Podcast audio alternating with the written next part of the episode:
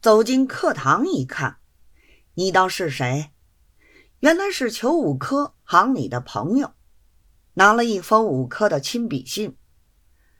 这人是老实人，叫他面交，他一定要见过面才肯把信交代出来。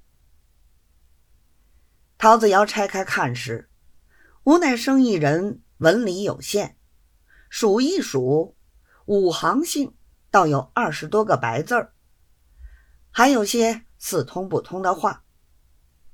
子尧看了好笑，忙对来人说道：“我这里却还没有接到电报，他这信息是哪里来的？”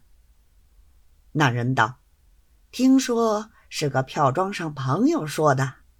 据说王观察那边昨天已经接着山东电报，机器照办，不够的银子由山东汇下来，连王观察出洋经费也一同汇来。”陶子尧道：“我说呢，怪不得姓周的今天没有来。”事情既已如此，想来我这里一定也有电报的。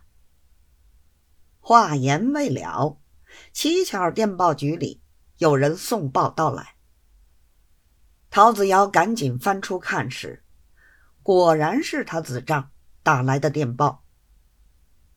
上说机器能退即退，不能退照办。机器一到，叫他赶紧。回东消差，陶子尧自是欢喜，一面照抄一张，交给来人带回去与裘五科看。又写一封信，差管家去找魏偏任，约他今晚在一品香晚饭。